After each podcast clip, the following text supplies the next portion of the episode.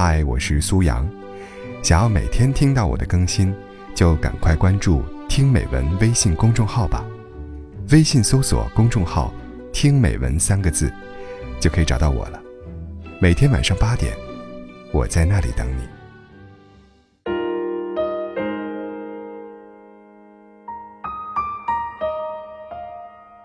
研二刚开学的时候，隔壁寝室的两个女孩小轩和方静，因为奖学金的事闹翻了。没有被选上的小轩气汹汹找到辅导员办公室，进门就问：“老师，为什么研一的时候申请助学金就能考虑每个学生的家庭情况，到了奖学金就不行了？我和方静的卷面分数一样，只是量化成绩比他低了几分，但我的成绩完全符合申请一级奖学金呢。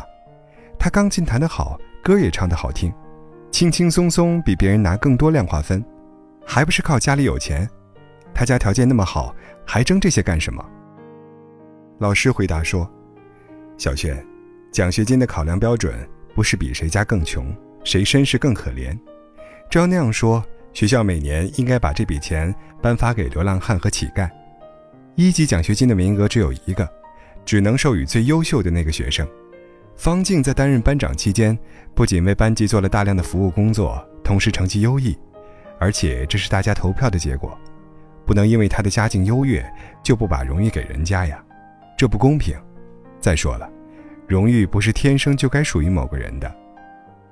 小轩听完羞愧不已。有时候，我们习惯性的将贫穷当成一块筹码，来换取世界的同情和怜悯，忘却了同情终有尽时。怜悯终有限度。至此以后，小轩一改以往以可怜世人的形象，他更加刻苦，同时积极参与班级的集体活动。研三，他如愿拿到了国家一级奖学金，并且成为了院系三个省级优秀学生当中的一个。作为优秀学生代表，他受邀上台，在全校师生面前发言。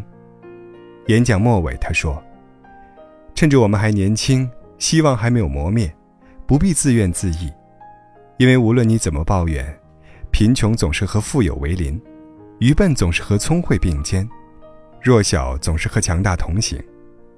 我们无法改变家世和天赋，但绝不能让品格和操行也因此卑微蒙尘。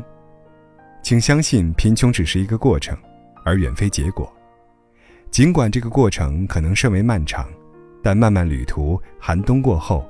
春暖花开，终有一答。大二下半学期开始实习后，接触到的社会上的行色人等更多，愈发觉得当初发生在小轩身上的事情并非孤立。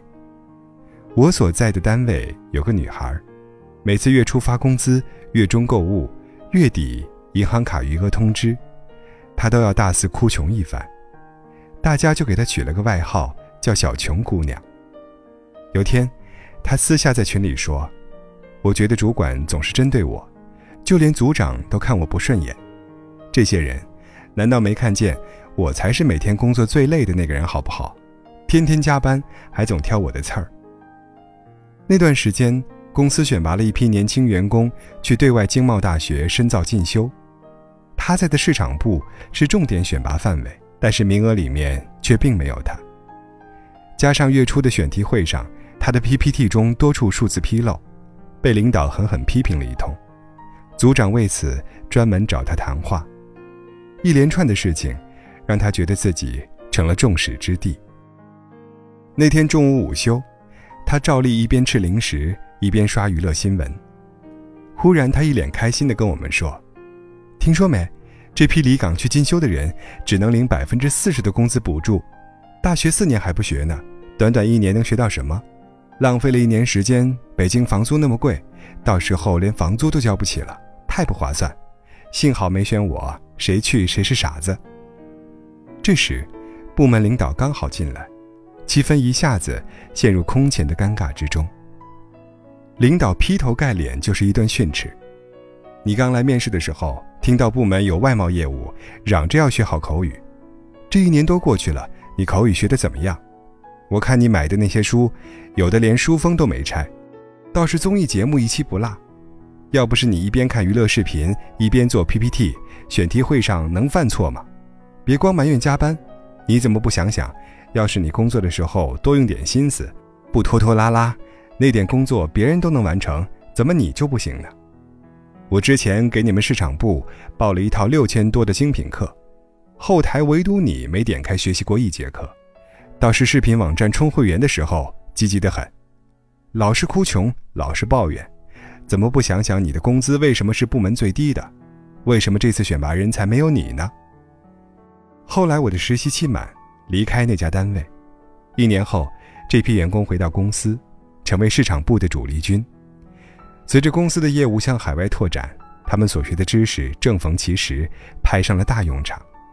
而小琼姑娘，则在三个月前被辞退了。前同事跟我说：“你可以觉得现状安逸，不想改变，但别忘了，别人可不给你这样的机会呀。丛林法则，群狼环伺，最可怕的，就是在该奋斗的年纪，选择了贪图安逸和不思进取。”一面喊穷哭穷，一面又心安理得。在这个世界上，并非所有的不如意都是别人在针对你，很可能是你自己根本就没有努力的结果。与其整天抱怨和激愤，不如反问一句：难道不是到了做出改变的时候了吗？而不是碎碎念：为什么穷的人是我？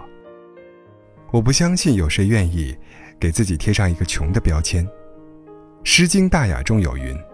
民亦劳止，气可小康，惠此中国，以随四方。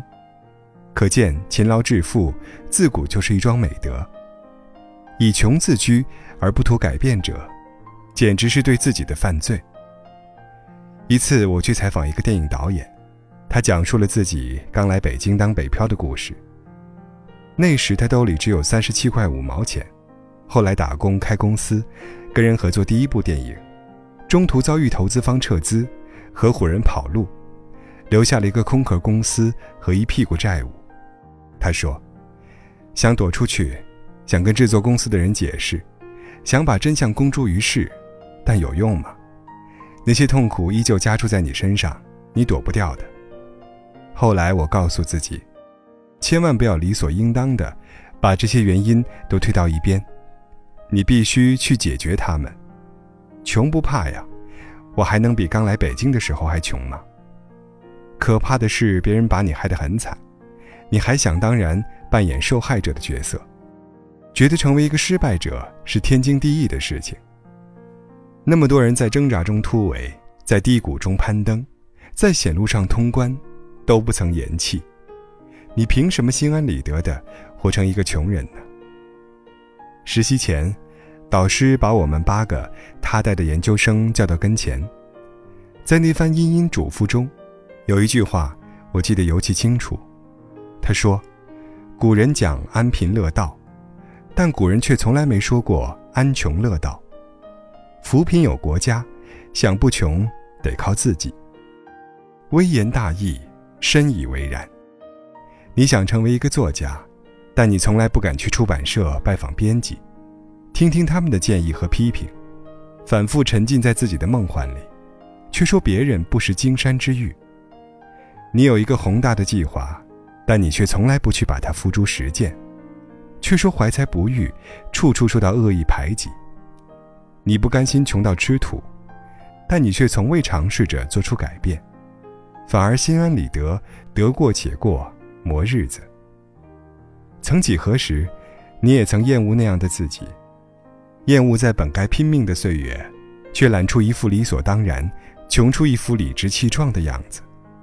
明明自责、不安、惶恐、焦虑，同时又心存侥幸、畏首畏尾，贪图当下的安稳，害怕一举一动都会带来麻烦，又担心岌岌可危的结果提前到来时变得一无所有。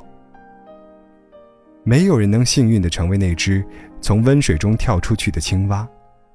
其实你根本无需做出什么惊天动地的改变，只是趁着我们还有激情与梦想，趁着我们还年轻而飞扬，跳出温水，跳出舒适区，去做些什么，别让自己穷的那么心安理得，仅此而已。